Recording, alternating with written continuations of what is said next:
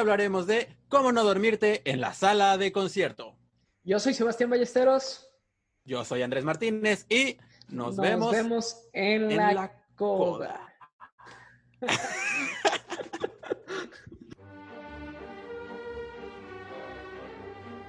Sebas, ¿cómo estás? Hoy vamos a hablar un poquito de la orquesta, como ya dijimos en la introducción.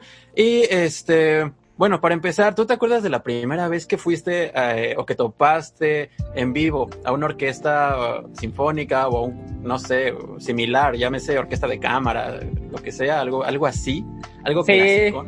Sí, sí me acuerdo y está cagada la historia, güey, porque me invitaron unos tíos eh, que, que, estudiaron en la UNAM, entonces que pues ellos acostumbraban a ir ahí a la Y, y, me, y me dijeron, ah, este, tus tíos te quieren invitar a un concierto. Entonces, pues yo me imaginé que me iban a llevar, no sé, a ver Café Tacuba. Ah, huevo. O una cosa así. Y, y, ya vamos llegando a la sala de concierto y todo. Y lo cagado es que yo ya estudiaba música y ya había estudiado, ya, y tocaba música clásica, pero nunca había ido a un concierto sinfónico ni nada, ¿no? O sea, yo tenía creo que 15 años, una cosa así. Ya estaba grande, ya estaba grande para nunca haber, para nunca haber ido a uno, o a lo mejor había ido a uno, pero no me acordaba. Y, y la neta es que, o sea, sí me, gust, sí me gustó. O sea, la primera vez que vi la sala de la UFUNAM me, me impactó, güey. O sea, este, fue, fue una experiencia muy bonita, pero sí debo de, de confesar que el concierto no lo estaba aguantando. No me acuerdo, no me acuerdo que fui a escuchar, eso sí no me acuerdo, pero sí me acuerdo que hubo partes en donde ya está así cabeceando, ¿no? Entonces suele pasar, güey. Sí, sí, sí. Pues digo, era un chavito de, de 15 años, ¿no? Y este, no estaba, creo, muy preparado para, para ir a un concierto y pues saber a qué me estaba metiendo, ¿no? ¿Y en ese tiempo ¿qué, estudiabas? ¿Era cuando estabas en piano apenas o en qué estabas en ese tiempo? Estaba en piano, estaba en piano. Este, estaba estudiando eh, la carrera técnica en piano allí en, la Escuela de ah. Bellas Artes de Coyotepec. Entonces, o sea, eh, nosotros la conocemos porque queda por nuestros rumbos, ¿no? Pero... Sí, pero no, no, no es muy populacha, digamos. Dice un tío no la conoce ni en su casa, ¿no? Sí. Este, Órale, entonces sí, a mí la neta también a mí me tocó un poquito eh, tardezón. Eh, de hecho, a mí me tocó primero, como dices, estar en orquesta antes de ir por primera vez a, a topar una orquesta, ¿no? Órale. Este, ajá. Eso está más cabrón. Eh, sí, o sea, igual ya topaba, eh, nunca había tocado ir en vivo, pues, a ver una orquesta, ¿no? Primero me tocó ir a tocar como, igual como violinista, igual estaba, eh, pues dos, tres morrillo. La neta no me acuerdo pero yo creo que igual tendría unos como entre 15, 17, la neta no me acuerdo, pero a juzgar por las fotos, pues sí tenía como 16, yo creo, no sé. Este, o me, veía muy moco en las fotos, no sé, eh, por ahí andan. Este, y, esa vez fui como, como violín, estuve bien cagado porque a mí apenas me acababan de comprar el violín. Yo ya llevaba un rato eh, estudiando música, pero otros instrumentos. Este, y estaba más, bueno, estaba friegue y friegue, este, que quería a mí, este, pues yo quería un chelo, ¿no? Y mi mamá así de, nada, manches, bueno, resumen, me compraron el violín y me mandaron a, a clases. Llevaba, neta, llevaba dos clases de violín y me aventaron a la orquesta, ¿no? Solamente una orquesta juvenil, infantil. pero pues sí llegué así de nazas, cabrón, ¿no? o sea, la ventaja es que ya leía. Sí. solo en México, ¿no? Sí. Estuvo muy, muy cagado porque neta, además me tocó este que llegué, neta, llevaba así dos clases de violín.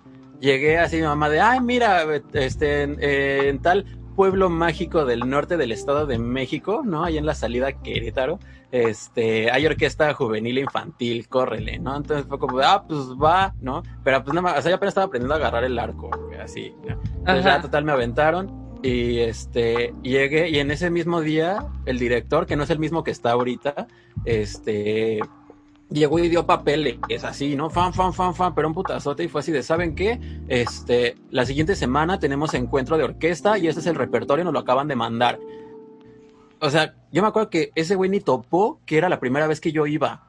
O sea, de la presión que, que, que había, ¿no? Fue así como de, ah, sí, ten, tú también tocas, ¿no? ¿Qué tocas? No, pues violín, ah, sí, vete a segundos, porque pues Claro, claro, ibas llegando, güey. Ajá, o sea, antes si no me mandaron a terceros, ¿no? Este, porque pues es que en las infantiles, pues como no hay violas, pues las violas las hacen violines terceros. Ajá.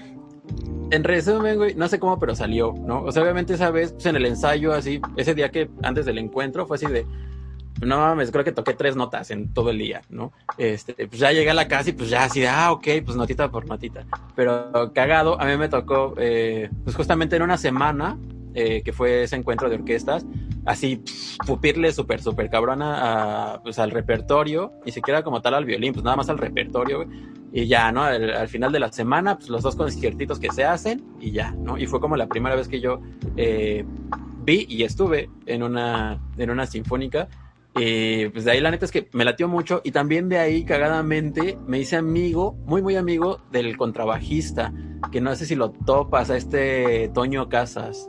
Y pues ya fue como que descubrí el contrabajo y bueno, pues ya de ahí se desenvolvió todo, ¿no? Pero bueno, eh, el punto es, esa fue la primera vez que topé orquesta y ya la primera vez que yo fui a ver una orquesta, la neta es que no estoy seguro de cuál fue, pero creo que fue una vez que un amigo me regaló pases para Sinfónica Nacional. Órale. Este, que hicieron como un homenaje a Posadas. Este, entonces, pues fue básicamente música mexicana y así. Ah, Estuvo muy, muy loco. Pero bueno, este, cosas que hay que saber antes de, eh, pues de llegar a la orquesta para no quedar como un completo, este, pues, ignorante, un ignorante, completo incultos. Consejos que tú darías antes de, llegar a, la orquesta. Ya, ah, yo creo que si es tu primera vez yendo a ver un concierto, eh, creo que estaría, muy bien seleccionar una obra conocida. Eh, ¿no? Eh, ¿no? no ir a ver algo demasiado contemporáneo o algo demasiado ajeno. ¿no? Como, no sé, algo de Mendelssohn o no sé, que ni, ni Mendelssohn ni siquiera es como tan, tan este, desconocido, ¿no? Pero, o sea, yo, yo, yo consideraría que es bueno empezar por algo tal vez de Beethoven, ¿no? La quinta o la novena, así como... Algo que te suene a familiar, Algo que te suena, ¿no? Que vas a escuchar ta ta ta ta y vas a decir, ah, huevo. Ah, huevo. como lo, lo, tengo en el tono de mi celular. Ah. Ahí va a entrar este, el de la imagen de los Simpsons, ¿no? Cuando va la orquesta, tan ta ta tan. ¡Ah! ¡Vámonos! Era todo lo que tenía que escuchar. Era todo, ya escuchamos el leche con pan, vámonos. Sí, Exacto, sí, algo tal vez este de Mozart o incluso algo tal vez de mexicano, ¿no? Yo creo que de lo primero que también yo escuché en la orquesta, pues obviamente fue el, el guapango de Moncayo. Eh, guapango, danzón. Ajá, sí. Entonces, yo, yo comenzaría eh, aconsejando eso, ¿no? O sea que que vayas a un concierto que vas a disfrutar porque, porque lo has escuchado por ahí. Sí, tal vez no, no lo has escuchado completo y de repente vas a llegar a partes que dices, ¿esto qué es? ¿A poco esto es de esta obra? Pero eso va a ser lo padre, ¿no? O sea, vas a conocer la totalidad de, la, de la obra, lo, como, lo, como lo puede ser la misma quinta o la misma novena de Beethoven, ¿no? Sí, siempre se le descubren nuevas cosas, ¿no? Inclusive, eh, cuando, o sea, como músico también, cada vez que retomas una nueva obra, es lo bonito de, ¿no? Este, que siempre le descubres nuevos pasajes, nuevas cosas, o simplemente le pones atención a otro instrumento o a otra sección y dices, no, ma, qué bonito, no sé, contrapunto, lo que sea, está haciendo X sección, ¿no? Y que nunca habías topado por estar pues, en el papel. Y también eso pasa muchísimo, este, pues vaya, como público, cada que la vuelves a escuchar, ¿no? Porque por lo general, pues cada que la vuelves a escuchar es otra orquesta o es otro directo otros músicos y cambia completamente, aunque sea la misma partitura, ¿no? Y como músico, pues eh, cada que la vuelves a, tocar, a pesar de, bueno, eh, además de lo que acabo de mencionar, ¿no? Que son otros directores, otros músicos, otra orquesta, este también como ya la tienes más eh, orejeada, más colmillada, ¿no? Entonces ya te da la oportunidad de abrir un poquito más así pues, los oídos y lo que decíamos, ¿no? Eh, ah, mira, tal está haciendo tal cosa, tal está haciendo otra cosa y ya te das cuenta inclusive de qué estás haciendo tú, ¿no? Que también pasa mucho. El de, pues yo voy tocando el papel, pero pues no sé si soy melodía, acompañamiento, arreglo, no sé, que, poco a poco te vas dando cuenta de eso, ¿no? Sí. Este, pero bueno, otra cosa que yo recomendaría muchísimo es este leerle un poquito antes o inclusive escuchar la obra antes, ¿no? De hecho, hay eh, la gran mayoría de las orquestas profesionales eh, siempre dan como una charla antes, una charla previa al concierto. Lo hace muchísimo, este, según yo todas, según yo Sinfónica Nacional, según yo, este, Minería, este, inclusive FUNAM, la del Poli, según yo todas o la gran mayoría lo hacen. Eh, según yo, no estoy, no estoy como tan, tan seguro.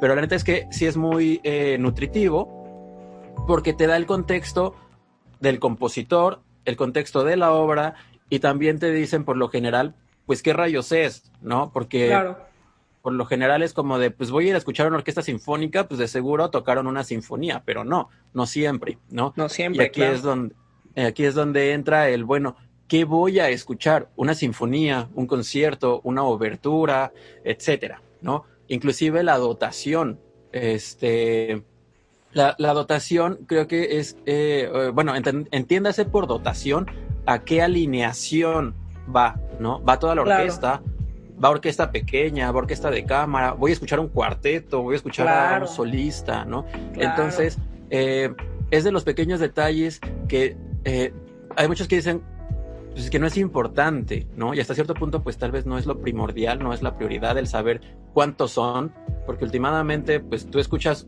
una obra que te gusta en la radio o en un disco que te regalan y te valen 3 kilos si son 20 o si son 60. Da lo mismo un poco, ¿no? Claro, claro. Este, eh, pero si es un poquito, eh, pues es un plus, ¿no? El, el, antes informarte de, ah, ok, voy a escuchar una sinfonía. Ahorita a ver si podemos eh, como platicar de qué es cada cosa, ¿no? ¿Qué es una sinfonía? ¿Qué es un concierto? ¿Qué es una abertura? La, la, Pero bueno, entonces, eh, segundo consejo que yo daría sería como leerle antes o inclusive escuchar la obra, aunque sea en YouTube o en Spotify, este, antes la, la obra o las obras que vas a ir a escuchar, porque por lo general en un concierto, eh, bueno, en una presentación, pues son tres, cuatro obras, ¿no? Para, pues para llenar este, el tiempo, el tiempo requerido. Pero bueno, este, ¿Qué más recomiendas o algo que quieras comentar de lo que acabo de, decir? Pues comentando algo de lo que acabas de decir, creo que eh, investigar un poquito de lo que vas a ir a escuchar es, definitivamente un plus, lo vas a disfrutar más, ¿no? Eh, vas a eh, siempre cuando aprecias una obra del arte, de arte, eh, conociendo el contexto, incluso el contexto histórico, este, saber de qué época es, saber incluso tal vez de qué etapa del compositor es, pasa mucho, por ejemplo, en Beethoven, ¿no? Que es, es diferente escucharlo en su etapa joven, en la que todavía era un, este, un clásico, es considerado parte del periodo clásico, a escucharlo en su último periodo, en la que ya él, él es el puente al romanticismo, ¿no? Entonces, eh, saber esas cosas eh, te va a hacer, eh, pues sí, disfrutar más la obra, entender el contexto histórico. No hay que olvidar que el arte y la música, pues es parte de la historia de la humanidad, ¿no? Entonces, si sabes un poquito de lo que estás escuchando, pues vas a estar aprendiendo, ¿no? Conforme lo vas escuchando, te vas a poder identificar con algo que pasó en la historia, en, la, en esa época este, en la que fue compuesta la, la obra, ¿no? Como lo pueden ser eh, tal vez algunos de los conciertos de Mozart, ¿no? Que algunos fueron hechos para reyes y otros fueron por encargos, ¿no? Para las óperas que eran para el pueblo, este, entonces son más humorísticas. saber esos detalles, creo que este, es, es, es importante. Yo, considero que, es importante, digo, coincido contigo tal vez, este, pues no hay que eh, saturarse tampoco de, información, simplemente si te regalaron unos boletos o si te invitaron a un concierto, pues lánzate, hay que, hacer, hay que hacerlo sin, sin tanto tapujo. Este, pero pues sí, si tienes la oportunidad ahora sí que de, echarte un clavadito, siempre, conforme vas yendo a más conciertos, es algo a lo que ya te previenes, ¿no? Claro. ah, mira, este compositor este, que va a estar, nunca lo he escuchado, ¿y qué orquesta lo va, lo va a interpretar? Ah, la nacional, ah, la de minería, ¿no? Entonces, eh, saber eso es bueno. Otro consejo que daría yo es este algo que ya habías comentado, saber eh, si va a ser solista si va a haber un solista en el concierto. Eh, a mí personalmente me gustan los conciertos en los que hay solista. Son, siento que son eh, como los, ¿cómo decirlo? los más entretenidos, por ponerles algún, alguna, alguna etiqueta, este, porque pues se galardonan de virtuosismo, muchas veces hay, hay cadencias en las que pues el, el solista se da pues es una, una cadencia es un solo, ¿no? Es básicamente un solo. A veces en las que la orquesta se calla, ¿no? Y, y dejan solo, solo al, al, solista, ¿no? Al solista. Vaya la redundancia. Entonces, este, creo que también es un consejo que yo daría, ¿no? Investigar si en lo que vas a ir a escuchar va a haber solista y para que investigues también un poquito de quién es el solista, su carrera. Normalmente eso te va a venir en el folletito que te dan así en la entrada. ¿No? Entonces, también pues llegar temprano es buena idea para que te puedas echar el folletito. sí, sí, sí, no es nada más para pegar el chicle, ¿no? Al entrar el folletito, sino que pues también viene, viene bastante información. Por lo general, eh, pues como dices, ¿no? Viene la información del solista, viene la información del director y viene la información pues de la, de la orquesta y del compositor, ¿no? Este, híjole, yo también soy súper, súper fan más de los conciertos que de las sinfonías, ¿no? Y era lo que decías, este, investigar un poquito sobre, sobre qué compositor vas a, vas a ir a ver. Eso también es bien rico porque poco a poco vas agarrando tus compositores favoritos, ¿no? Y también tus orquestas favoritas. Este, yo topo mucha banda que, por ejemplo, le tira un buen de tierra a Sinfónica Nacional, ¿no? Dicen, no, es que es la peor de México y es la Sinfónica Nacional y nada, escucha minería y pues obviamente, pues sí, minería siempre ha sido top de tops, ¿no? Este, pero no, no, no, y pues ya luego hasta entran así, pues las, las porras, ¿no? Este, los de la UNAM contra los del Poli, etcétera, etcétera. Pero sí vas agarrando poquito a poquito eh, tus orquestas favoritas, tus compositores favoritos, y eso está bien loco porque una vez que te agarras este, a leer acerca de un compositor, te enteras de, o sea, neta, híjole, te da todo, todo el contexto de por qué componían así, ¿no? Este. Y pues obviamente el contexto, o sea, eh, en general, ¿no? El contexto de, de, qué periodo del arte le tocó, de qué periodo como tal, eh, o sea, el contexto sociopolítico, cultural, todo, todo lo que engloba lo que vivió, ¿no? Este, y como bien decías, no es lo mismo escuchar a Beethoven, este, el Beethoven clásico que al Beethoven romántico, ¿no? Es completamente diferente. Yo que, por ejemplo, soy ultra mega super duper fan de los cuartetos de cuerda, híjole, o sea, está como uh, bien marcadísimo los cuartetos tempranos contra los cuartetos tardíos y escuchas los, eh, los tempranos y son muy bonitos y escuchas los tardíos y es sangre pura, es así, uh, es vísceras, es están súper heavy, metal. Sí, ah, en serio están así brutales y te das cuenta a lo que quería llegar es eh, te das cuenta que la música eh, eh, digamos, orquestal o música académica o música, eh, como le quieran llamar a, este tipo de música clásica, ¿no? Estoy haciendo comillas para los de Spotify. Este, también es música o fue música popular en su tiempo, ¿no? Claro. Este, o sea, es música pensada para un público es música pensada para un pueblo, ¿no? Que bien decías, hay compositores que hicieron por encargo para, este, sobre todo en la música muy antigua, pues casi todo era para la iglesia, ¿no? Ajá, este, pero poco a poco pues fueron saliendo los mecenas, ¿no? Y ya de ahí los caimanes, este, este, ese es otra, ese es otro episodio. Otro este, episodio. Otro episodio, caimanes favoritos de México, ¿no? Eh, bueno no, no terminamos, no lo terminamos. Pero bueno, a lo que voy. Eh, te, das cuenta de cómo eh, cuando empiezas a leer, ¿no? O, a ver videos sobre tal compositor o lo que sea, porque ya no todo es en los libros, ¿no? Ya, ya puedes buscarte este, la vida de Shostakovich en cinco minutos y la encuentras así, seguro la encuentras en YouTube y si no nos dicen y la hacemos. Pero bueno. Ah. Mm, nuevo target. Mm, guiño, guiño. guiño, guiño. Ahí, ahí, idea millonaria, anótenla. Pero bueno, este vas leyendo y te das cuenta que pues todo lo compusieron para su periodo, ¿no? Y como decías, hay obras, por ejemplo, de Mozart que son un completo desmadre, ¿no? O sea, no porque estén hechas con las patas, sino porque en el contexto para el que las hizo es para un desmadre, o sea, es, es el, eh, lo que platicábamos la otra vez, es, es reggaetón de su tiempo, ¿no? Inclusive, y, por ejemplo, no nada más eh, Mozart, básicamente, por ejemplo, los valses para su, o sea, cuando surgió el vals, fue un, o sea, fue escándala, ¿no? Porque cómo van a bailar así en pareja y agarraditos, o sea, Dios mío, claro, o sea, claro. niño esa mano, ¿no? O sea, eh, ¿qué pedo ahí? Y ahorita, pues el vals, o sea, es como pues, super X tal vez, ¿no? O sea, es como, pues, bueno, super común, mejor dicho, no es que esté mal, ya no está mal visto, ¿no? Y así pasa, pasa con toda la música que va evolucionando, ¿no? Pero bueno, es eh, un gran consejo, es eh, leerle un poquito, eh, entender el contexto en que se compuso la obra, el contexto en que la compuso el compositor, quién fue el compositor, dónde vivió, por qué vivió ahí, por qué compuso esa obra, fue por encargo, fue por voluntad, ¿no? Este, o sea, eh, regresando al mismo punto, ¿no? Por ejemplo, Brahms, Brahms, este al principio tocaba igual, tocaba en prostíbulos, ¿no? Y en cabaret, bueno, no existe como tal el cabaret, pero o sea, en, en, bares, en antros, en tugurios, ¿no? Es lo que quiere decir. Brahms tocaba en tugurios y tocaba música de tugurios y tú eh, escuchabas de tan, ta, tan, ta, tan, ta, gran. O sea, eso la primera vez que se tocó no se tocó en un teatro, o sea. Pero bueno, este, eh, regresando a la, a la dotación, ¿no? eh, es importante, sí, topar la dotación, pero también es más importante el cuánto alcanzas a escuchar tú.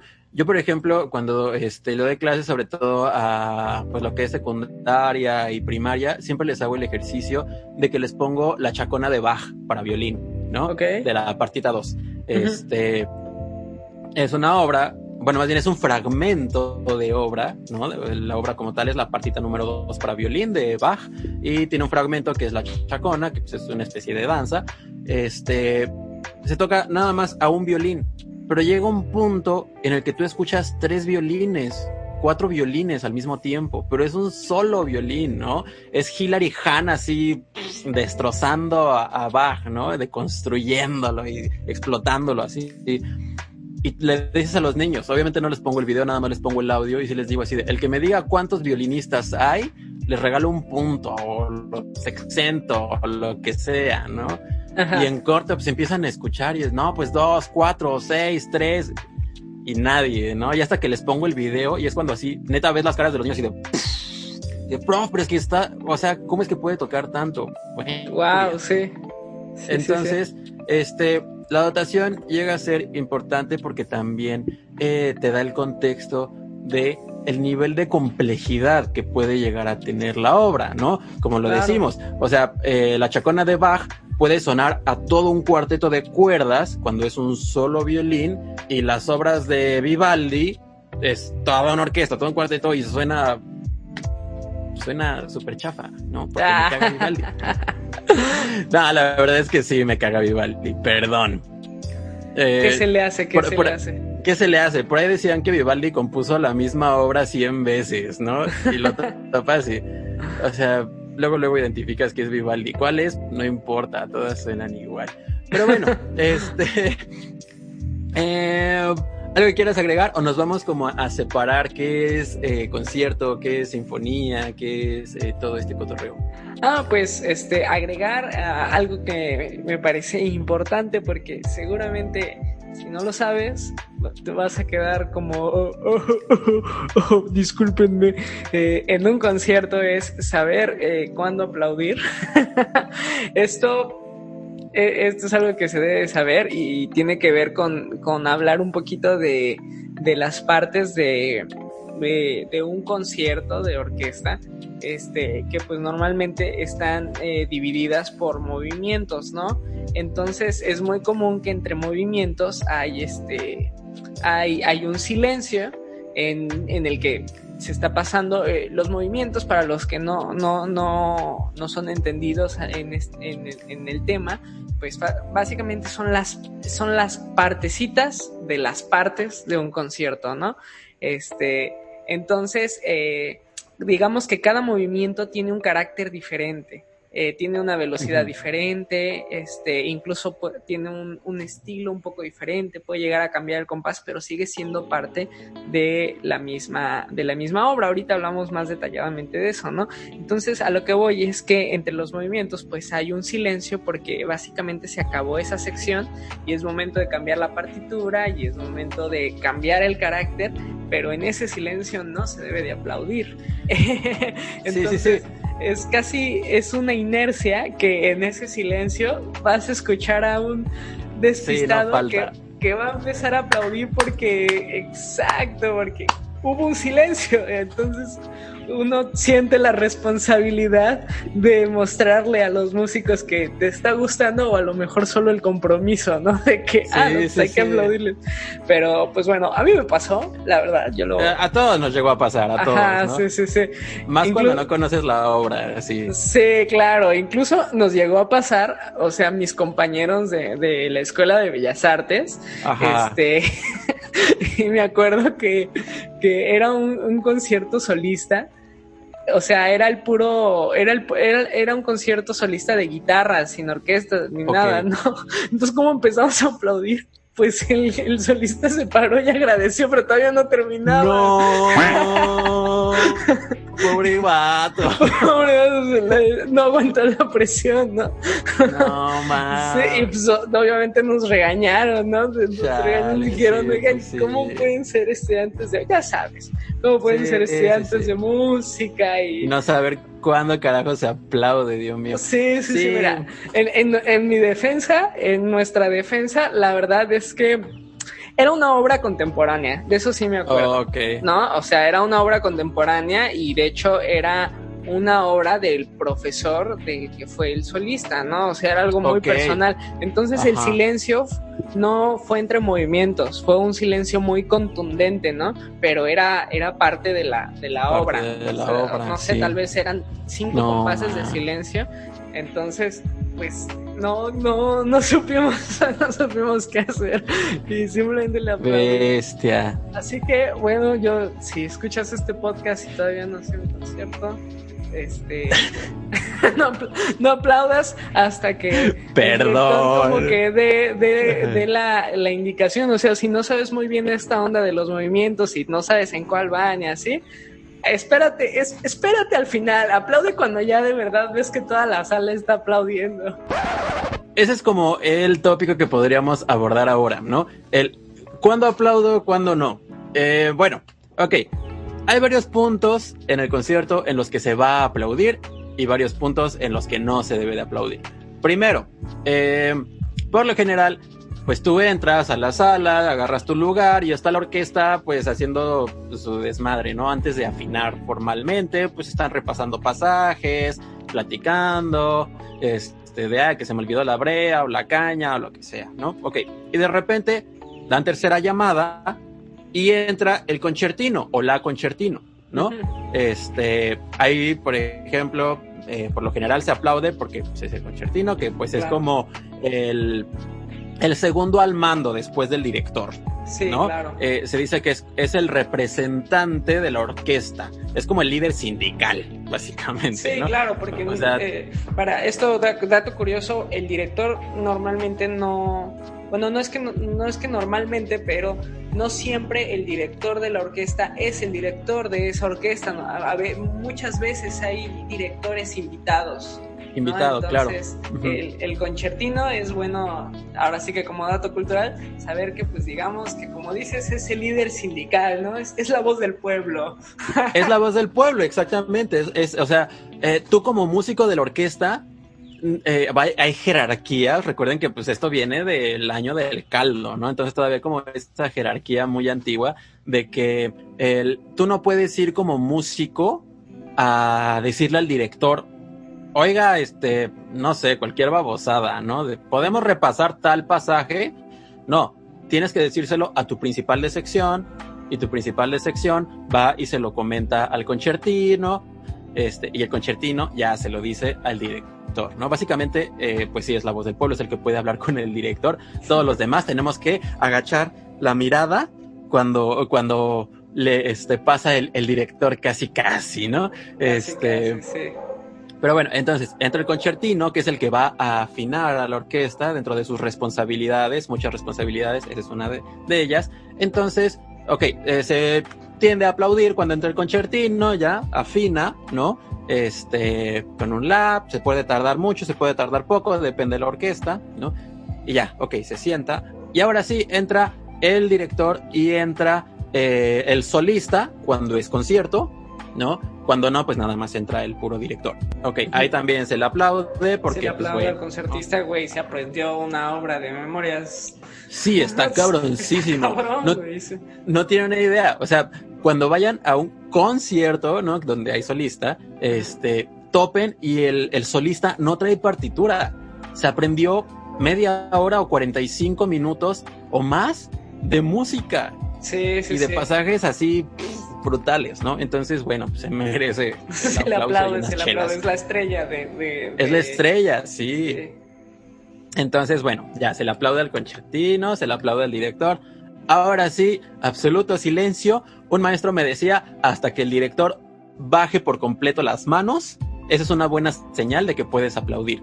Por lo general, los directores, bueno, están haciendo toda su paramaya, ¿no? Este, ya aquí, pues ya mucho más decir, ay, no es paramaya, ahorita nos peleamos de eso. Pero bueno, el director está acá jugando a los monitos de esos que ponen afuera de muebles Dico, ¿no? Patrocínanos. Desde, uh, Este, está jugando a hacer uno de esos monitos, ¿no? Y cuando acaba un movimiento, que ahorita vamos a platicar que, bueno, ya medio platicamos que es un movimiento, ahorita lo guardamos más chido, entre movimiento y movimiento no se aplaude y el director deja las manos aquí arriba, no las baja, no las suelta. O sea, básicamente pone la batuta en pausa, la deja aquí.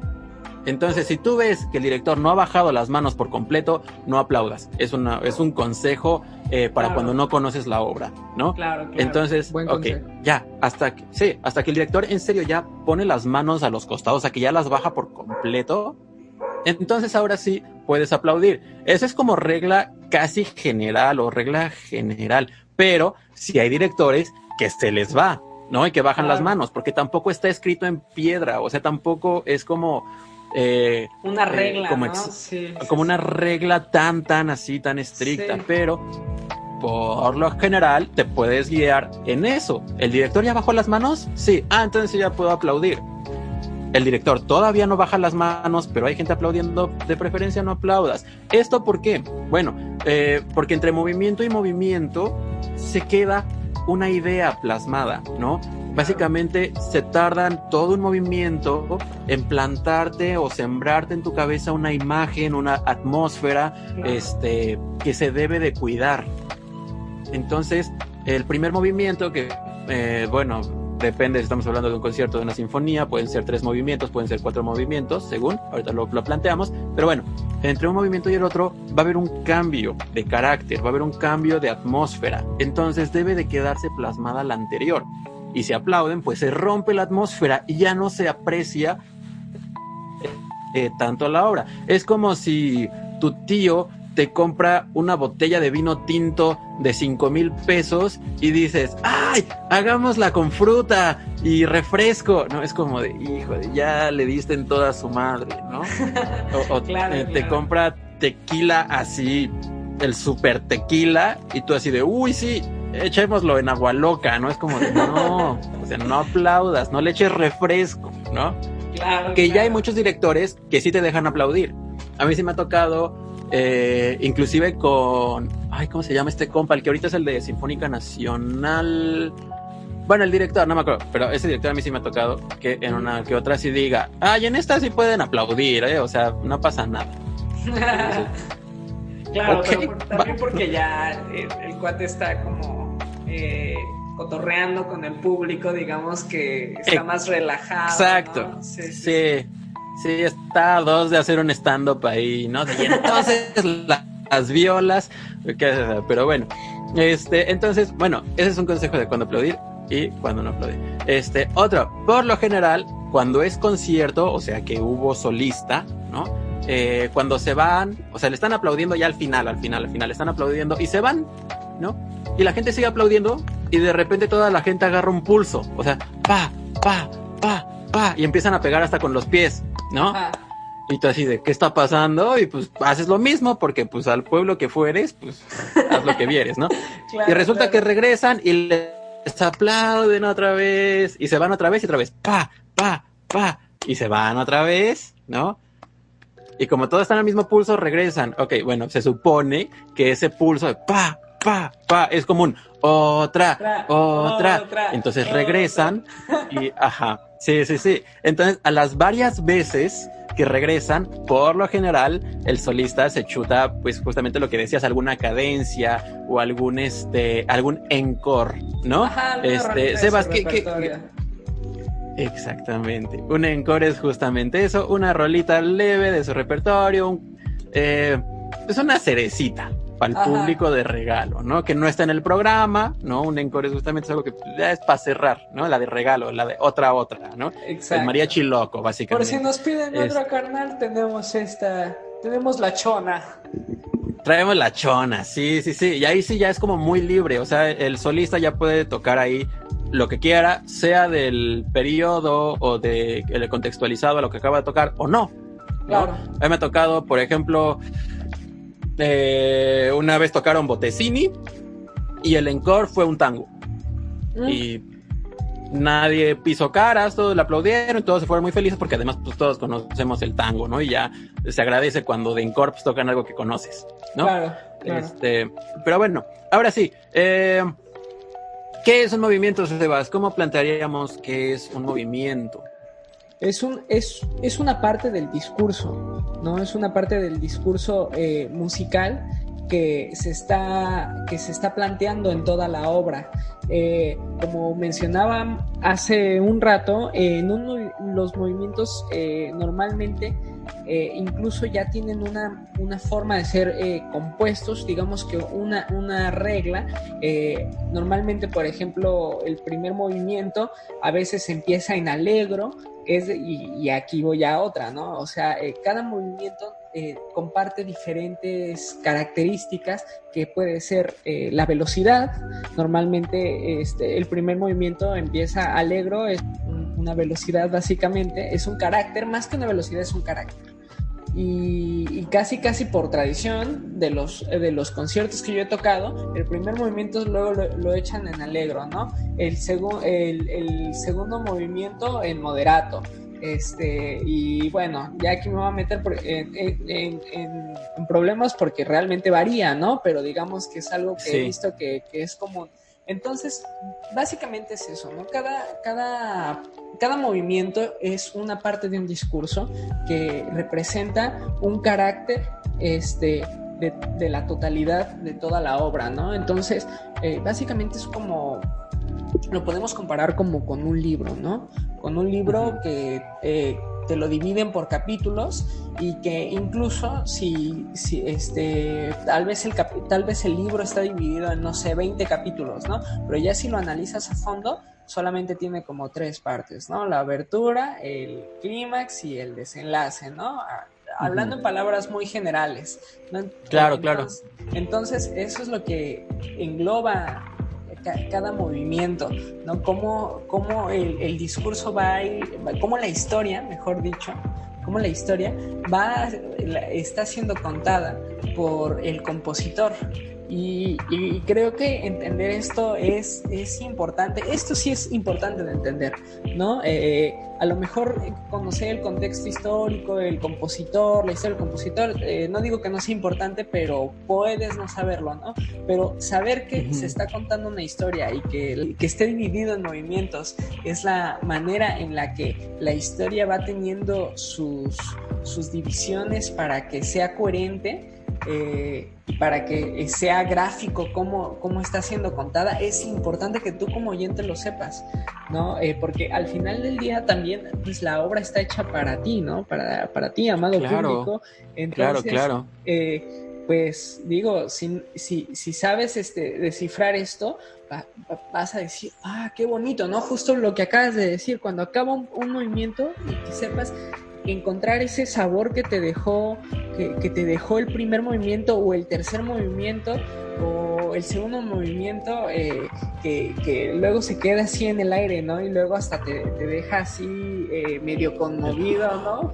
Como medio, impresionado, sí, sí. ¿Tú qué nos puedes decir de esto, Andrés?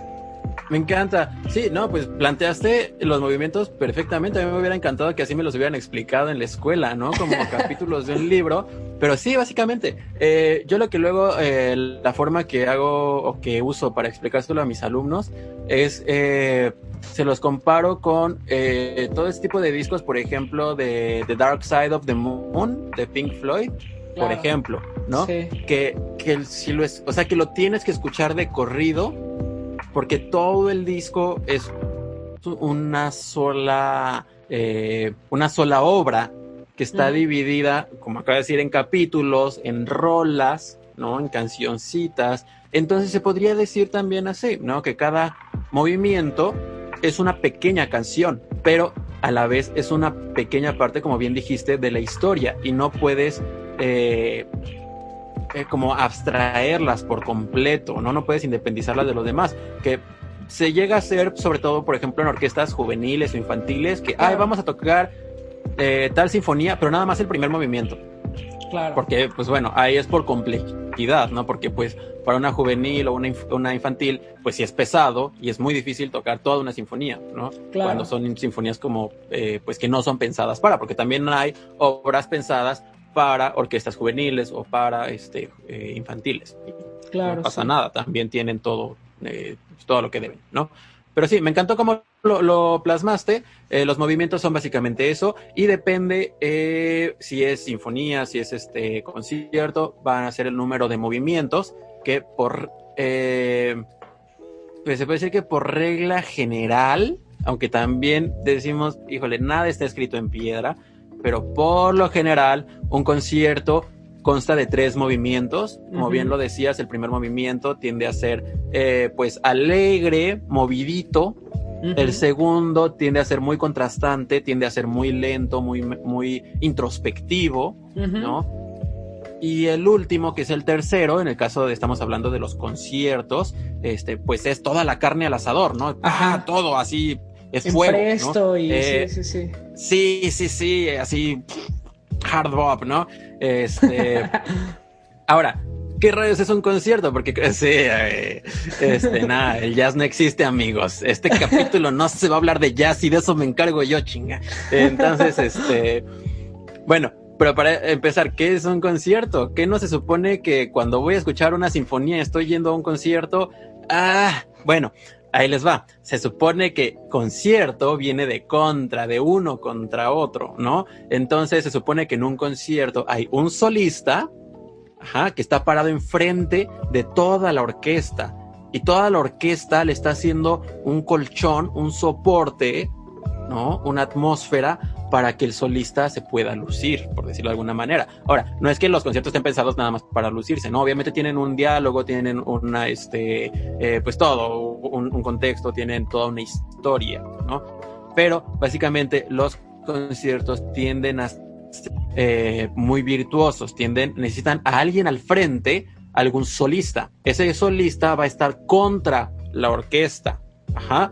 Eh, o sea, estoy hablando entre comillas, no es que se vayan a agarrar a madrazos, no es que la orquesta trate de, de tirarlo, ni que el solista esté tratando de tirar a la orquesta, no, pero sí se dice que es uno contra otro, o sea, concierto contra, ¿por qué? Porque el solista debe de tener el nivel de poder tocar a un volumen o a una intensidad o a una proyección lo suficientemente alta para que la orquesta, que estamos hablando, digo, cuando son conciertos, pues se reduce un poquito la orquesta también para ayudarle, no tampoco Claro, se trata claro. de ponerle el pie, pero estamos hablando de 40 músicos, 60, a veces sí es muy chiquita y lo dejan hasta en 25, 30, Órale. contra uno.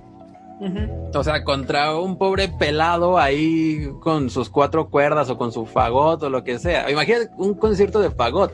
O sea, el fagot suena súper bajito, ¿no? Sí, sí, sí. y pues échale atrás así los fierros. O sea, pobre güey, ¿no? Entonces, eh, ese es un concierto. El concierto siempre van a ser, bueno, la gran mayoría de los casos van a ser tres movimientos, ajá, este, donde el primero va a ser, eh, pues, alegrito, ¿no? O sea, se mueve, tiene movimiento, tiene fluidez, está, este, está entretenido. El segundo tiende a ser muy introspectivo y el último es toda la carne del asador, es muy rápido, es muy virtuoso y es muy eufórico, ¿no? Eh, contraparte con la sinfonía. La sinfonía, por lo general, no siempre, van a ser cuatro movimientos, que ahí también tienden a ser como el primero, pues es como la, la introducción, eh, puede ser también por lo general como movidito, alegre, ¿no? O andante, o sea, pues que camina la cosa, ¿no?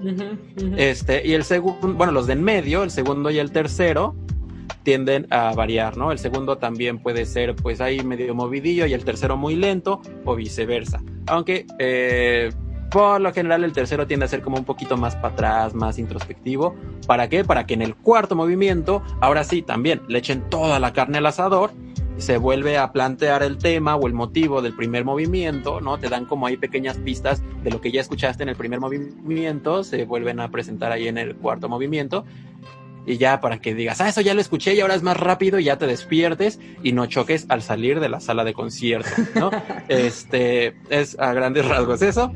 Y bueno, no sé qué nos faltaría, si acaso eh, una obertura, por ejemplo, ¿no? También es muy común que en un cuando vas a escuchar una orquesta, pues ponen este, un concierto, una sinfonía y una obertura en cualquier orden, ¿no? Una obertura es básicamente una intro, una introducción de algo que no se va a tocar completo. ¿no? este, eh, eh, ahí sí, pues es básicamente una intro que les gustó y que la van a tocar. Puede ser eh, una intro de una ópera, puede ser de cualquier cosa, ¿no? Este, y ahí, pues obviamente pues como es nada más una introducción, se podría decir que es nada más un movimiento, no es nada más una idea. O sea, es como... Eh, es como tu amigo el que te dice, ¿quieres escuchar el intro? Bueno, ¿quieres escuchar una rola de Nirvana que me aprendí en la guitarra? Sí, vas. Tan, tan, tan, tan, tan, tan, tan, tan, y media hora de eso, ¿no? Y te dice como, va, pero ya cántala, ¿no? No, es que no canto, nada más me sé el intro. Bueno. Eh, vale la pena hablar como de los eh, conciertos de, de cámara. A ver, corrígeme eh, si, si, si, están, si estoy mal. No hablo tal cual como de las cameratas, que las cameratas son este, orquestas reducidas, básicamente. la cámara, bueno, hablar de una camerata, de una orquesta de cámara, se refiere a un poco, bueno, viene del espacio donde la escucharías, por así decirlo, que son espacios más reducidos, eh, eh, donde entran menos músicos y donde digamos que la acústica está un poquito más apretadita, entonces pues eh, el número de músicos cambia cuando estás yendo a escuchar a una, una camerata, pero no, no iba por ahí, sino de cuando están los conciertos que pueden ser solistas, como lo pueden ser los, el caso de los conciertos de Chopin, eh, por ejemplo, o el caso de alguno de los conciertos de Beethoven, como lo puede ser el famosísimo Moonlight Sonata, eh, este, o los conciertos que normalmente son este que son a dueto, por ejemplo, ¿no? Que este, estos me parece que también son conciertos, pero, o sea, creo que también se llaman conciertos eh, y, es música de cámara. Eh, porque son más reducidos, pero no es contra orquesta, ¿no? O sea, solamente, no, no, no, ajá. Ajá, solamente vas a escuchar a dos solistas, por así decirlo, porque también esto es lo, lo, padre de, de, de este tipo de conciertos, ¿no? Que Beethoven, por ejemplo, no escribió el concierto para el violinista, ¿no? Es para que haya un diálogo entre el pianista y el violinista y los dos tienen sus momentos de... De, protagonismo. exacto, de protagonismo. Sí, sí, sí. Entonces, Eh, no, eh, corrígeme porque aquí, el maestro eres tú. este, creo que también se llaman conciertos, ¿verdad? Este, conciertos de, de cámara. Sí, sí, sí. Ahí, bueno, ahí tenemos que plantear eh, la, música de cámara, eh, como bien lo decías, está pensada de esa manera, de que en esos en esos tiempos, ¿no? Cuando surgió la, la orquesta de cámara, bueno, eran, eh, o al menos esta es la historia que me contaban para dormir, ¿no? Este, que en los grandes palacios estaba el gran salón donde se hacía el gran baile. Entonces, llevaban a la orquesta pero resulta que si te llevas a los 60 u 80 músicos hacen mucho escándalo y no dejan platicar a gusto. Toda la orquesta como tal es demasiado escándalo para una fiesta o para una cena o para un baile. Entonces, había dos, o recortaban el número de músicos o los encerraban en un cuartito, en una cámara que estaba junto al gran salón. Mm. Entonces, si era mucho escándalo, pues cerraban un poquito más la puerta, porque nunca la cerraban por completo, o sea, la emparejaban.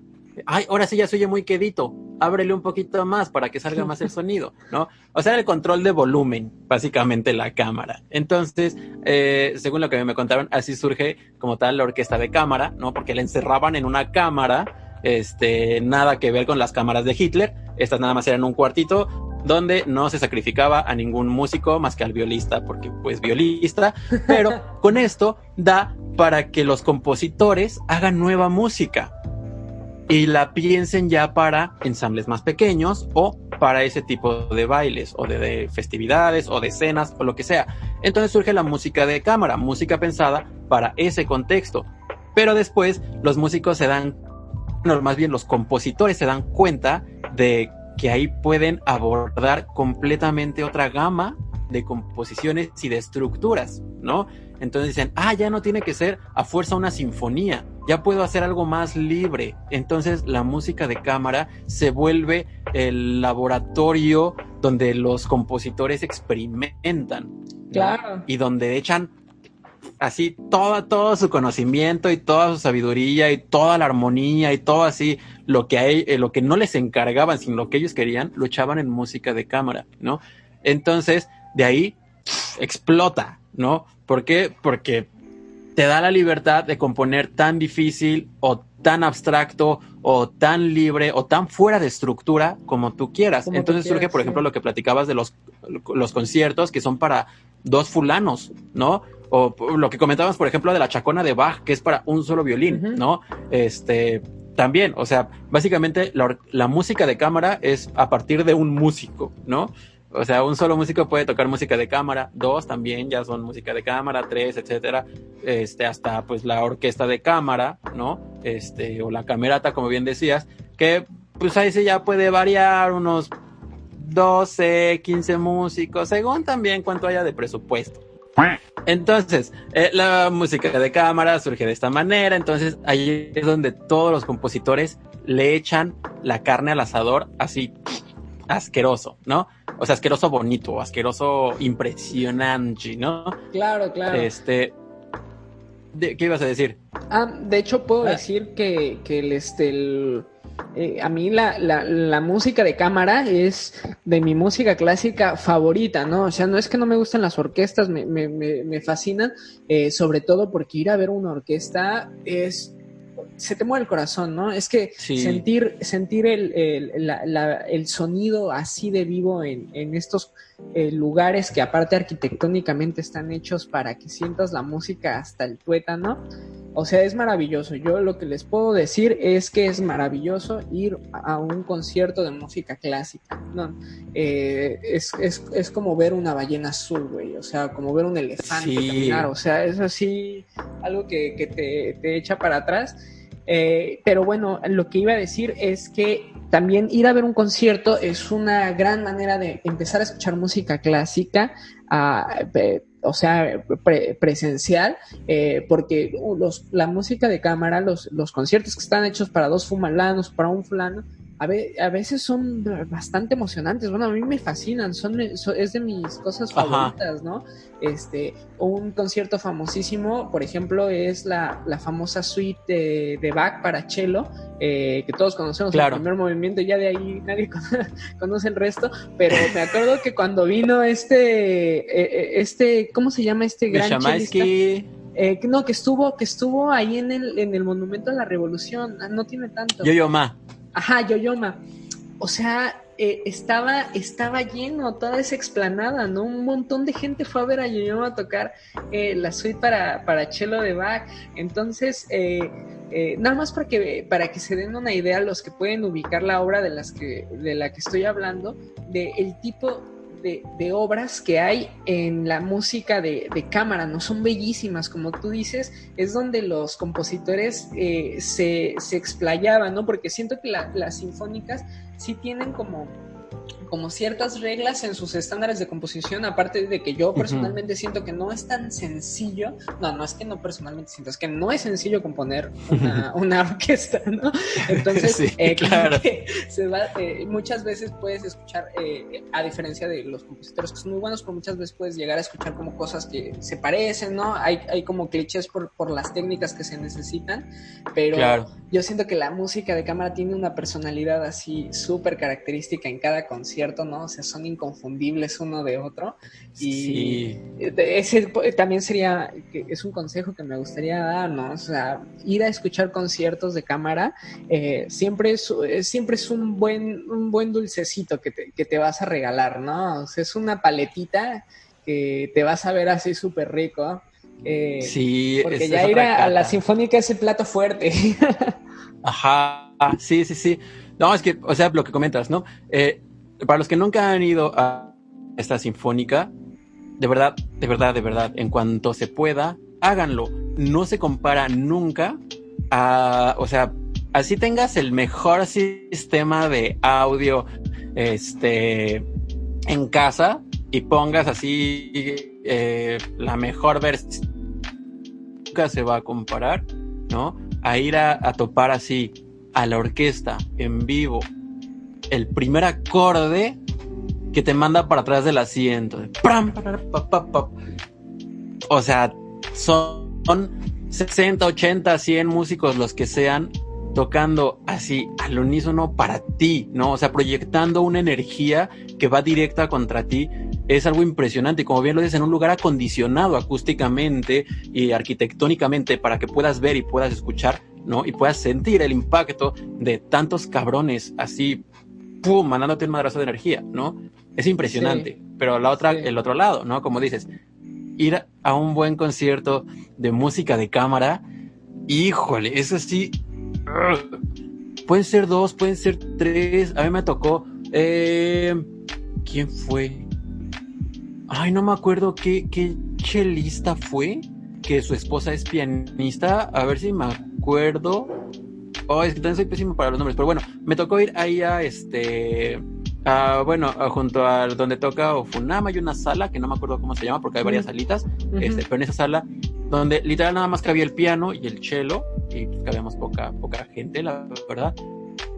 El volumen no se comparó, tocaron un volumen súper cómodo, lo cual creo que les ayudó, ¿no? Porque todos estábamos sentados de frente, es una cámara, bueno, un salón mucho más chico, entonces no le exigieron tanta intensidad al instrumento y le dieron la interpretación así. Me acuerdo que de Encore, de eso sí me acuerdo que de Encore tocaron Estrellita de Ponce. Uy, qué bonito. A cello y piano. No, o sea, neta veías a toda la banda llorando. Sí, sí, sí traigas o no traigas así sentimientos amarrados, bueno, así la música de cámara tiende a ser ese, ese, ese limón en la herida, ¿no? E, es muy, muy introspectiva, es muy, fuerte, es, eh, e, es como esos eh, quesos fuertes, ¿no? O, que, que, debes de probarla así de a poquito, o esos vinos como son tan, tan densos que si es como de así nada más la lengüita y pruébalo y cátalo ya una vez que te acostumbras, ¿no? O por ejemplo, eh, el mate, ¿no? Este, la primera vez que tomas mate y es, ¿no? y le vas agarrando el gustito. Igual algo así es, es un sabor muy fuerte, es a lo que voy, ¿no? La música de cámara tiene un sabor muy fuerte, tiene, es pesada, o sea, es, es cansada inclusive de escuchar, ¿no? Este, porque no puedes perder ningún, ningún eh, detalle. A diferencia de, por ejemplo, tal vez una sinfonía, de repente a todos nos pasa que te vas, porque son obras muy largas, una obra sinfónica es muy larga. Entonces de repente llega un punto en el que apagué la estufa. ¿no? Sí, sí, sí, totalmente. Mañana tengo que ir al banco, ¿no? O algo así. Este, pero en la, en la música de cámara todo pasa como tan, no tan rápido de velocidad, sino tan, tan fugaz, no sé cómo expresarlo. Todo, se vive muy, muy fuerte, o sea, estás ahí en el momento, ¿no? El, concierto te, te, está dando así putazos en tus fibras, este, ¿no? En tus fibras sensitivas a cada momento, sí, estoy de acuerdo. Sí, ya, ya no es lo duro, sino lo tupido, ¿no? O sea, son tantas, no tantas notas, sino tantas sensaciones de madrazo que si ya no sabes ni, ni qué pedo, es delicioso. Yo en lo personal, o sea, mi música favorita eh, en todo el mundo son los cuartetos de cuerda y los cuartetos de cuerda también se consideran música de cámara, ¿no? Este, Y neta, son deliciosos. De hecho, es de las razones por las que amo tanto a Brahms, este, obviamente a Beethoven, este, Haydn, etc. ¿no? Por sus cuartetos. Y de hecho, dato curioso, por ejemplo, los, los compositores que no tienen eh, composiciones de cuarteto, de cuerda, tienden a no gustarme antes de yo enterarme que no tienen cuartetos de cuerda compuestos. Me ha pasado varias veces. Me pasó, por ejemplo, con Ah. Chopin, ¿no? Sí. Chopin, o sea, no es que no me guste, pero no lo, no lo prefiero, digamos, ¿no? Y yo una vez platicando con un maestro que, que, que ya, este, eh, nos vigila desde, nos cuida desde allá arriba, el maestro Eusebio Rubalcaba, me decía, yo traía una sudadera, este, no sé si igual también lo has visto que, que dice así, este, no me acuerdo en qué orden, ¿no? Pero dice Tchaikovsky, Brahms, este, Beethoven, eh, Chopin y no sé, no me acuerdo cuántos tiene, ¿no? Me acuerdo que el maestro Rubalcaba me dijo, está bien chida tu sudadera, pero ¿qué hace ahí Chopin? Y yo así de, wow, Wow. qué fuerte, ¿no? Y dije, pues la de cagar Chopin, ¿no? Y yo, ¿por qué maestro no le gusta Chopin? Dijo, no, no, no, a mí me encanta Chopin. Dice, pero no tiene nada que hacer ahí. Y yo, ¿por qué no? Dice, porque todos los demás, menos él. Y dije, wow, con razón no me late, ¿no? Así con razón es mi favorito. Y empecé a investigar así de los que no tienen y no tienen cuartetos de cuerda, ¿no? Y fue como de, no sé, no sé qué rayos, pero no me laten los que no tienen cuartetos de cuerda antes de yo enterarme que no tienen cuartetos de cuerda. En fin, los cuartetos son chidos, en resumen. Bueno, este... Eh, Sebas, ¿cuál es el papel del director? ¿De verdad hace algo el director o ya todo está tan ensayado que ya está de más que el compa esté ahí? Pues mira, que me, gusta tu pregunta. Yo tomé un curso de, de- de- de dirección.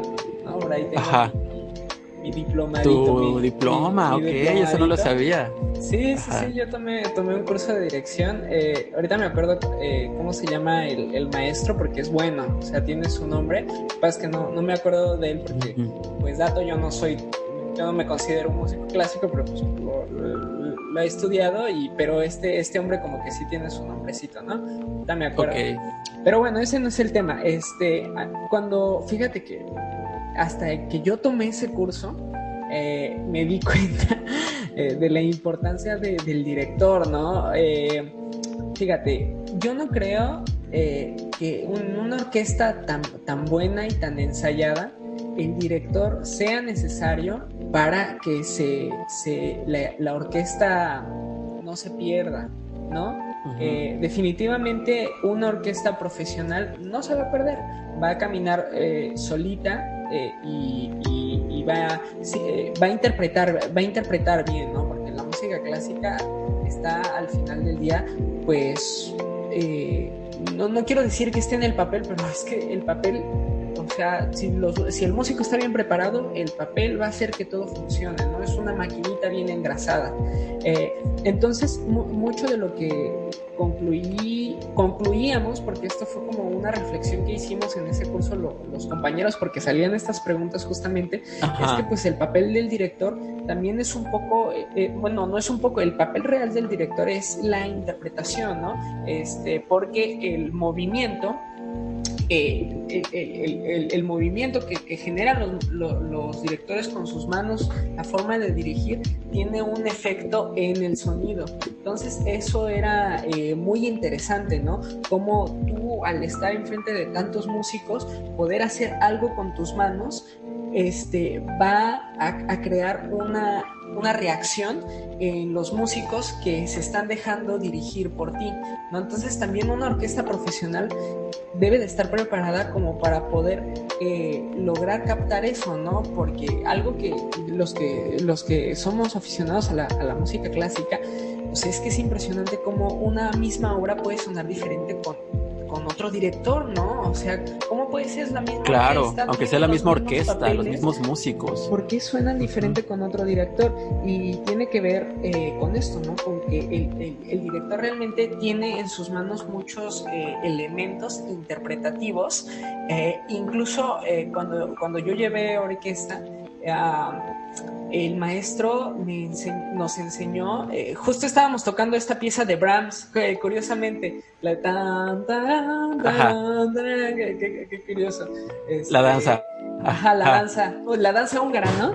La- ajá. sí, sí. sí y nos decía cómo, que, que, nos puso otras versiones, ¿no? En las que unas tiraban el tiempo un montón, en las que otras la alargaban, ¿no? O sea, como nada está escrito, ¿no? A pesar de que Brahms, pues, sí está escrito, claro que está escrito, pero los directores también eh, se, muchas veces se dan esta libertad de, de, de poder impregnar como su esencia, su, interpretación.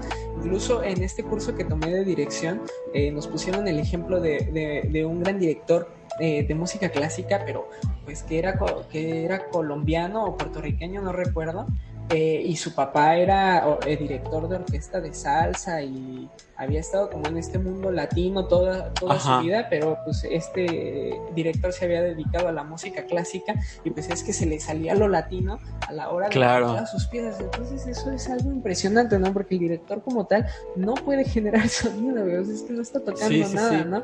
Sin embargo, eh, cómo él eh, interprete su dirección eh, cómo él con su corporalidad pueda eh, dar un mensaje a, los músicos de cómo interpretar va a afectar al sonido. Así que pues todo este choro súper mamador, este, al, final yo, yo sí creo que, el director tiene un papel importante que eh, trasciende al del liderazgo cuando son orquestas pues, profesionales, ¿no? Porque pues también cuando son, son orquestas ah, pues más eh, básicas, no solamente infantiles, sino a lo mejor orquestas puede que sean escolares o puede que orquestas pues más, más del hueso, ¿no? Sí, sí. que sea la, la, orquesta de ahí de tu, de tu municipio o algo así, que no es que sean malos músicos, pero eh, ah, se van, que van empezando, ¿no? Ajá, van empezando, tal vez muchos no se dedican a la orquesta tal cual, o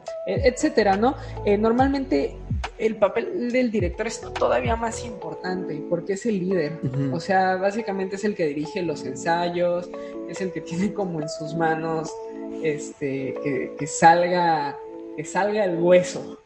Claro, sí, sí, sí, eh, tiene que sacar la chamba. Sí, ¿tú, tú, ¿tú qué opinas? A mí me interesa escuchar tu opinión porque todo esto súper mamador que acabo de decir, este, lo dice alguien que no ha estado en, tanta orquesta. ¿sabes? en orquesta. Ya, pues, mira, hay, de todo, ¿no? Eh, con unos amigos siempre, siempre está como el chiste y de hecho creo que es como, eh, ni siquiera chiste local, es como chiste de todas las orquestas, si te ha tocado escucharlo, este, que dicen que... Eh, un director es como un condón, ¿no? o sea, ¿sí, te ha tocado o no te ha tocado? No, me ha tocado, no, me ha tocado. Ok. O sea, eh, dicen que tocar con director es como hacerlo con condón, ¿no? O sea, es más seguro con él, pero es más divertido sin él, ¿no?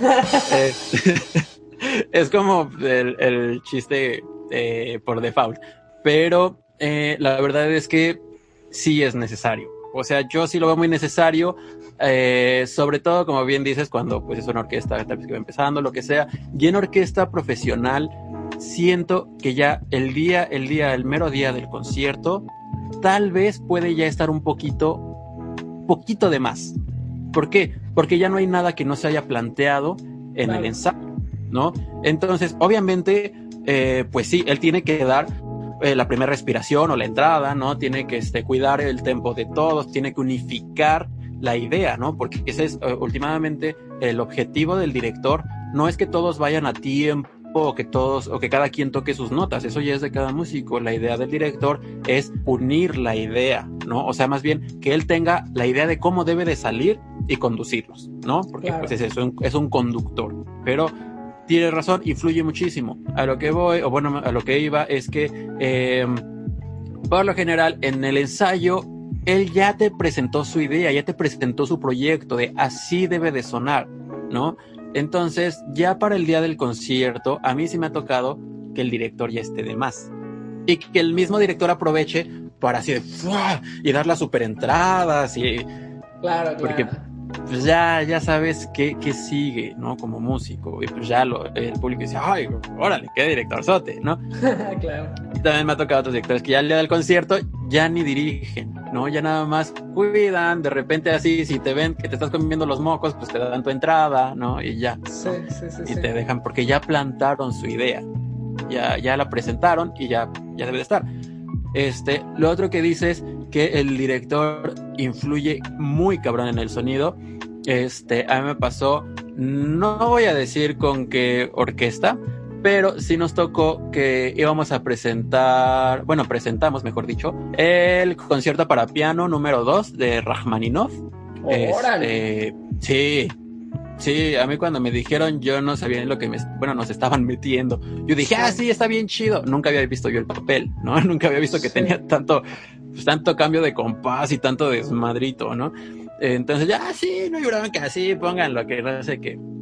Entonces, este, iba a haber un director, bueno, hubo un director invitado, eh, justamente ruso, este, pero pues el, la primer, primeras leídas, pues las dimos con nuestro director de casa, ¿no?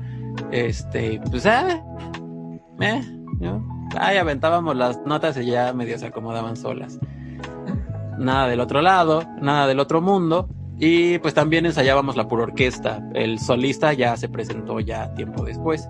Este, el día que llegó el director, el director invitado, un director, como te digo, pues justamente ruso, Rachmaninoff es ruso, entonces el director pues conoce su música, no es como un mexicano que va a dirigir a Silvestre Revueltas a Alemania, ¿no? O sea, tal vez puede comprender un poquito más el contexto de la música eh, por la región. Entonces, cambió. O sea, toda la orquesta neta sonó a otra orquesta no nos reconocimos, ¿no? O sea, desde el momento así, primera entradita, y luego, luego todo así de. Hasta nos fuimos a la mierda de que fue así de wow, wow, wow, ¿no? De quién puso la grabación. ¿Por qué? Porque todos nos distrajimos por qué pedo, nunca había sonado así, ¿no? Wow. Obviamente nos regaña porque fue así como de qué pedo, no pasamos del compás 3, ¿no?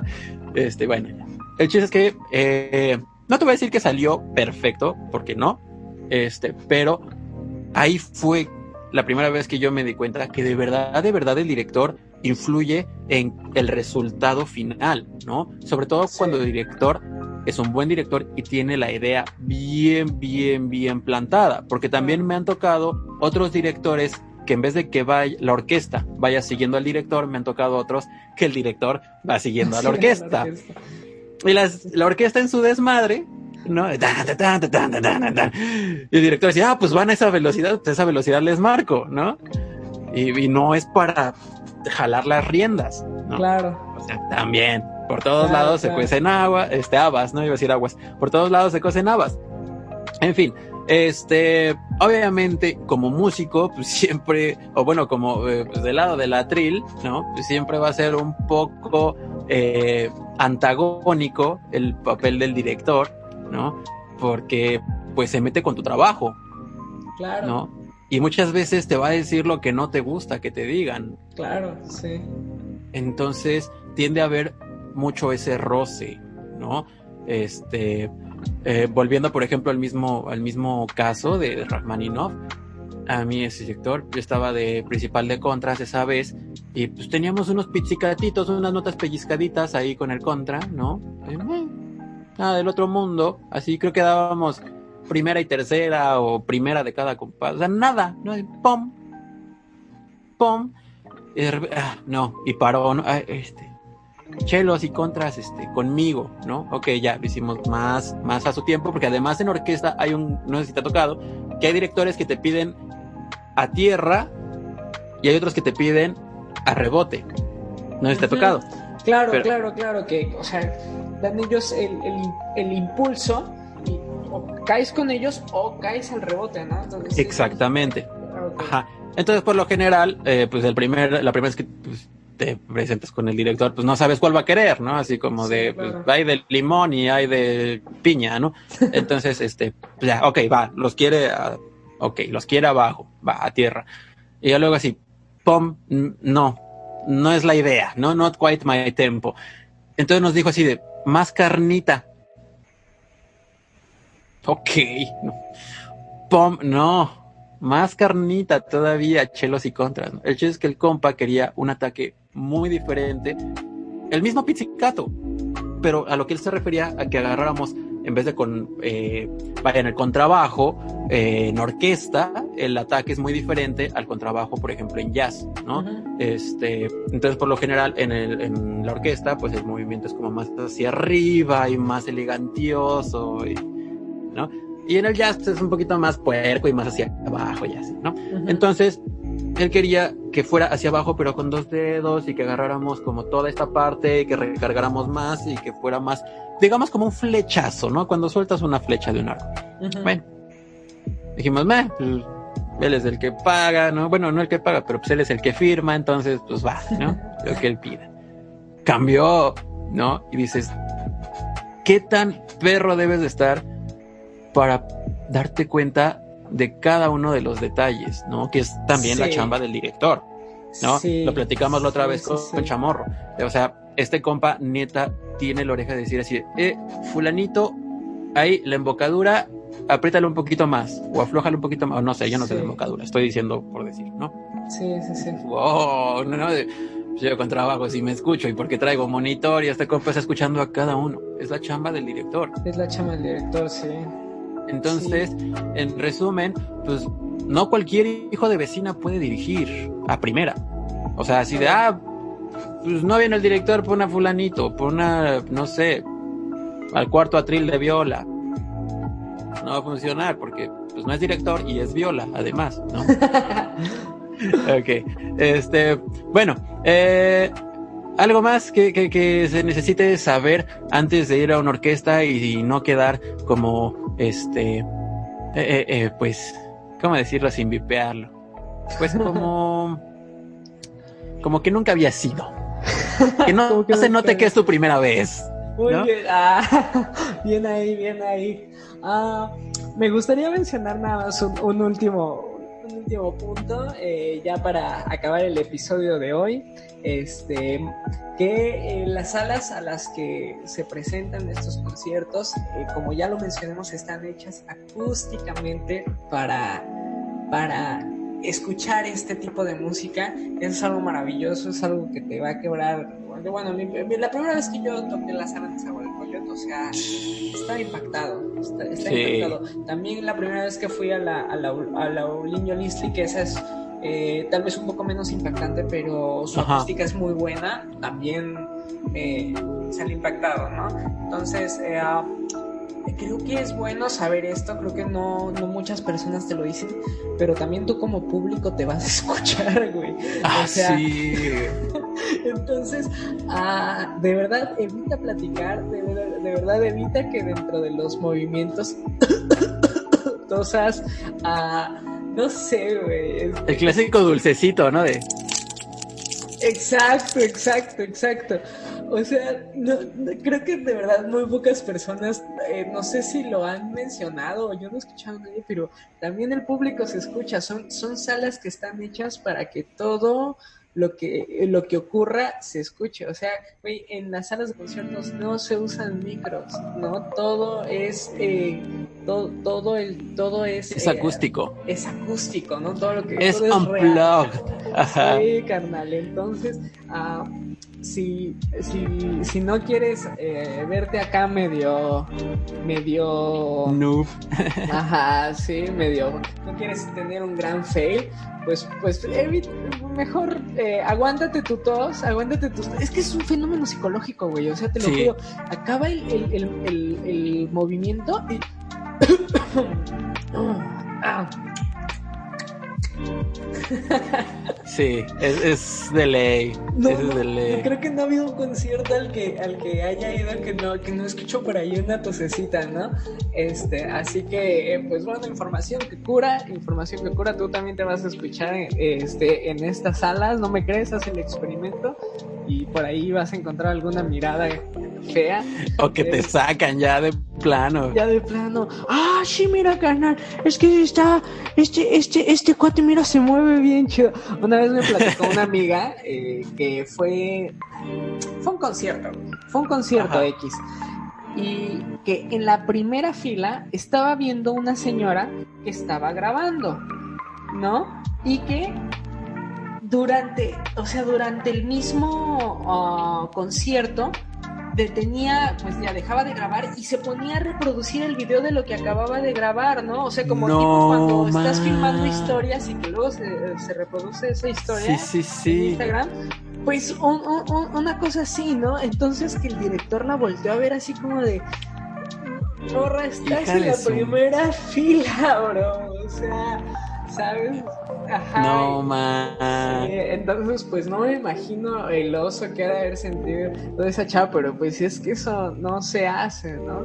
Ah, y, y pues sí, o sea, definitivamente ir a una sala de concierto, pues puede ser algo muy distinto. A lo mejor ir acá pues a, la concha acústica de tu colonia o algo claro, así. Pues hay que tener a digo, de verdad que esto es para todos, no quiero, no quiero caer en que esto sea ah, algo que podamos encasillar como que es una, es, el, es de élite, ¿no?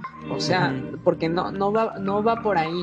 Eh, sin embargo, sí considero que hay que eh, mencionar que hay que tener respeto, modales a la hora de ir a este tipo de, eventos, ah, porque, ¿cómo, decirlo?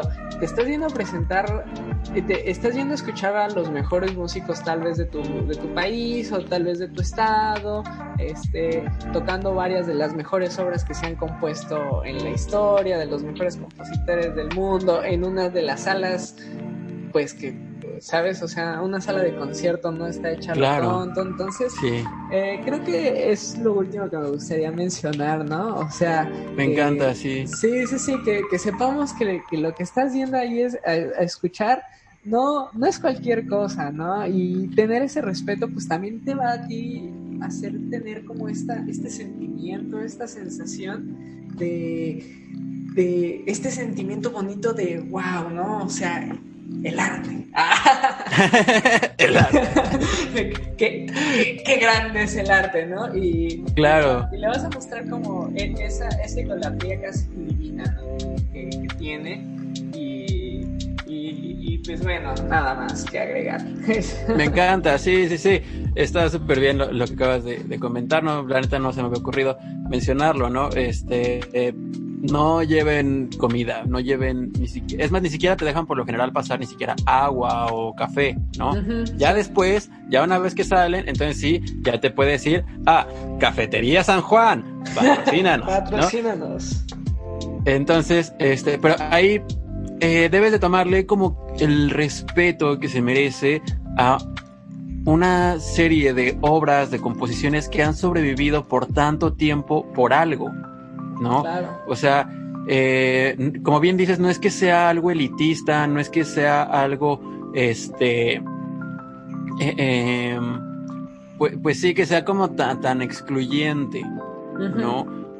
Pero sí requiere un respeto. O sea, bien que mal, es, estás yendo a la iglesia o al templo de los músicos, ¿no? O sea, para nosotros ese es el templo, ese es donde nosotros nos encontramos con, con lo superior, ¿no?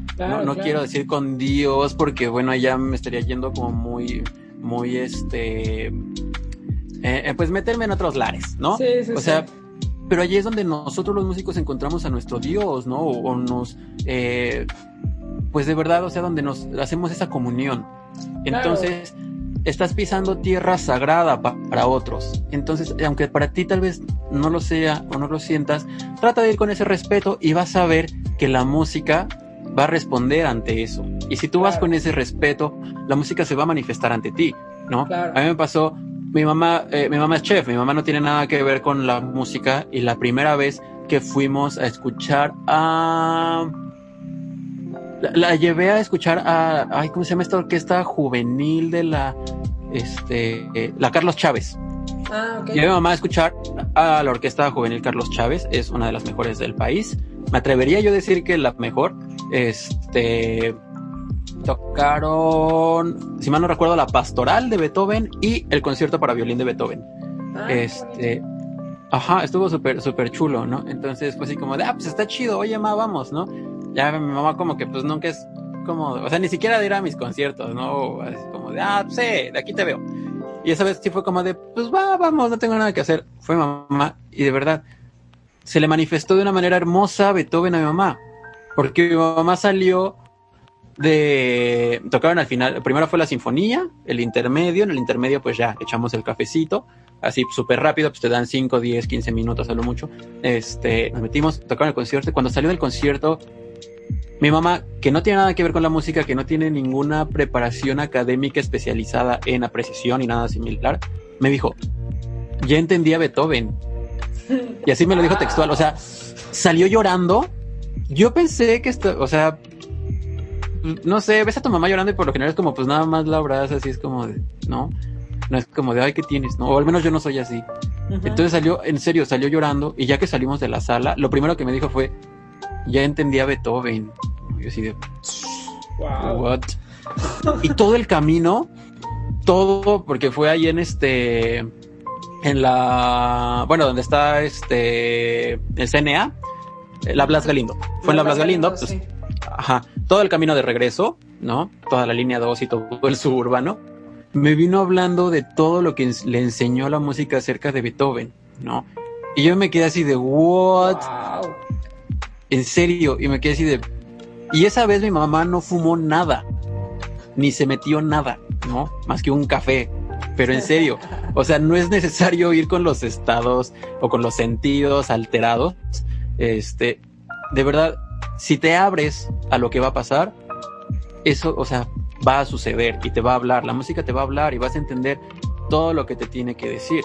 Porque últimamente, de verdad, son composiciones que por algo, a lo que iba, ¿no? Por algo han sobrevivido a tanto tiempo. O sea, estamos hablando de eh, que mucha de esa música fue compuesta en 1700, en 1800, inclusive antes, inclusive también un poquito después. Pero por algo han sobrevivido, cosa que ahorita, ¿qué rolas sobreviven más de 10 años? Son pocas.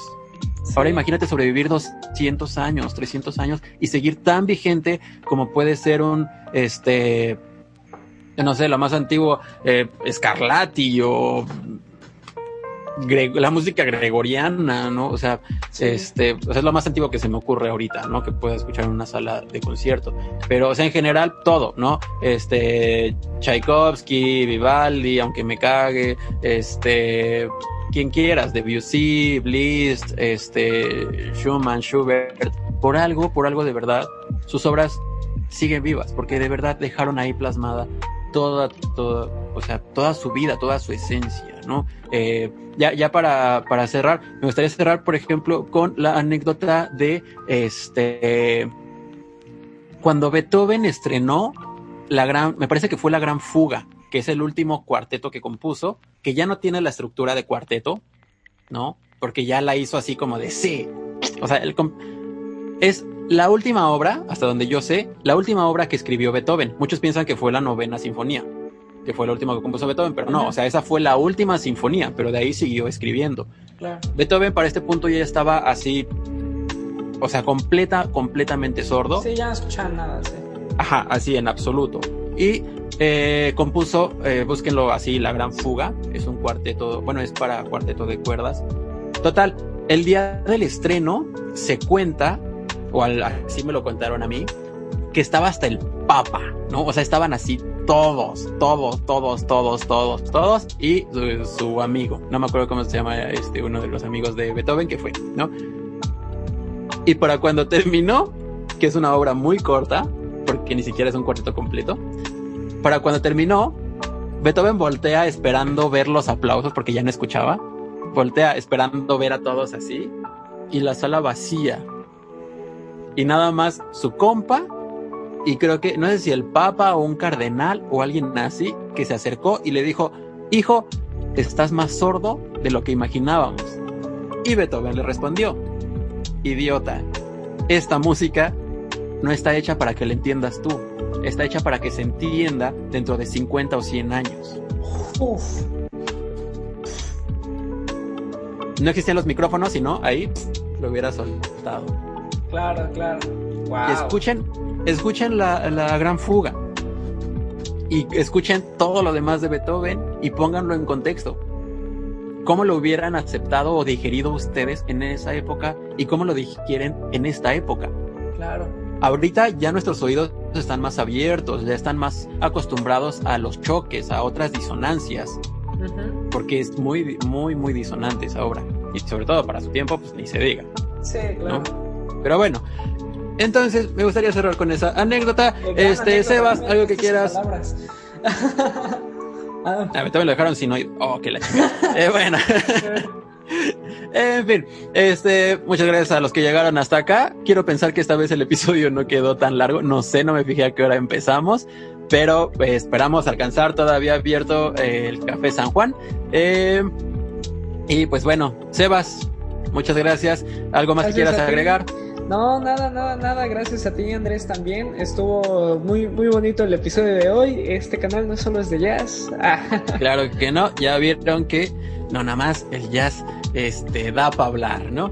En fin, eh, pues bueno, síganos en las redes, ya saben, todo está como arroba nos vemos en la coda, en todas las redes, acuérdense que no nada más nos pueden escuchar donde nos estén escuchando, sino también en Spotify, o si están en Spotify, también en YouTube, episodio todos los lunes. Sebas, ¿algo más? Nada, eh, síganos en Instagram también, que estamos poniendo cada vez más chulo el feed, estamos aventando también ahí clipsitos, ¿no? Este, por si no te quieres echar todo el episodio, pues poco a poco ahí iremos subiendo pequeños clipsitos que pueden ser un poquito más entretenidos. Así que, este, pues nada, eh, yo soy Sebastián Ballesteros. Yo soy Andrés Martínez y nos vemos en la coda. En la coda.